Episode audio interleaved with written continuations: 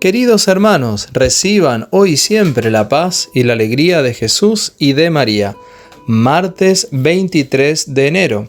La liturgia nos presenta hoy el Evangelio según San Marcos, capítulo 3, versículos del 31 al 35.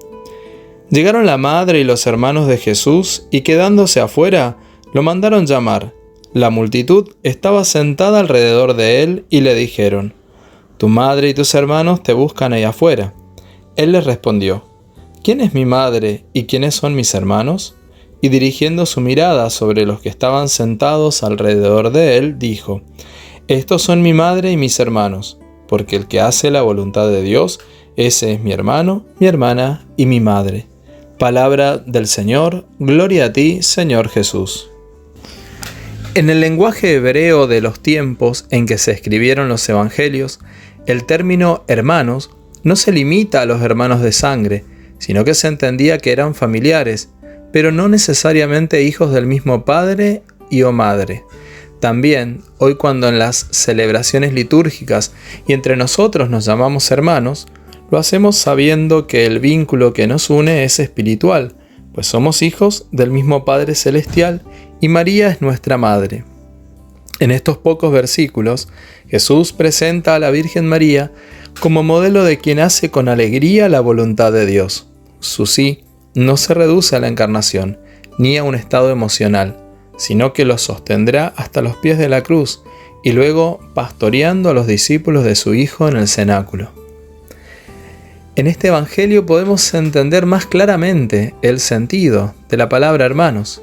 Lo somos en verdad porque somos hijos de un mismo Padre y de una misma Madre. Ahora bien, para vivir en plenitud este llamado, necesitamos descubrir y hacer la voluntad de Dios en nuestras vidas.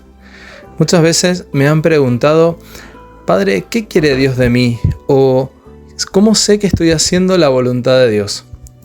Ahora bien, el solo hecho de reflexionar y de examinarse en la propia vida si estamos o no haciendo la voluntad de Dios, ya es el inicio de poder hallarla y de vivirla cada día en nuestras vidas. Para hacer la voluntad de Dios es necesaria humildad y pedirle la gracia al Señor.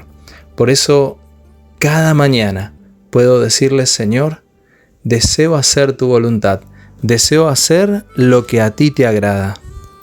Recemos juntos.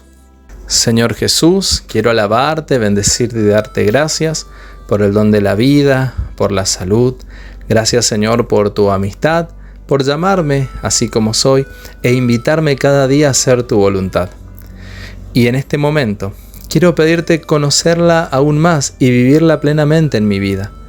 Y lo hago a través de esta oración escrita por Santo Tomás. Oh Dios misericordioso, concédeme poder hacer siempre tu santa voluntad en todas las cosas, que sea mi ambición trabajar solamente por tu honor y tu gloria no permitas que me regocije en aquello que no me acerque a ti, ni que me aflija por aquello que me separe de ti. Que todas las cosas temporales sean como la nada ante mis ojos, y que todo lo que es tuyo sea valioso para mí, y tú, mi Señor, valioso sobre todo ello. Que toda alegría sin ti sea insignificante, y que no desee nada más que a ti. Que todo trabajo y fatiga sea mi deleite, cuando sea para ti. Hazme, Señor, obediente sin contradicción, pobre sin lamentación, paciente sin murmuración, humilde sin presunción, alegre sin frivolidad y honesto sin engaño. Dame, oh Señor, un corazón atento, al que nada pueda seducir lejos de ti, un corazón noble, al que ninguna afición indigna pueda abatir, un corazón firme, al que ningún mal pueda doblegar, un corazón inconquistable, al que ninguna tribulación pueda aplastar, un corazón libre, al que ninguna afición pervertida pueda reclamar como suyo. Concédeme, oh Señor, entendimiento para conocerte, diligencia para buscarte y sabiduría para encontrarte. Una vida que sea agradable a ti y una esperanza que te pueda abrazar al final. Amén.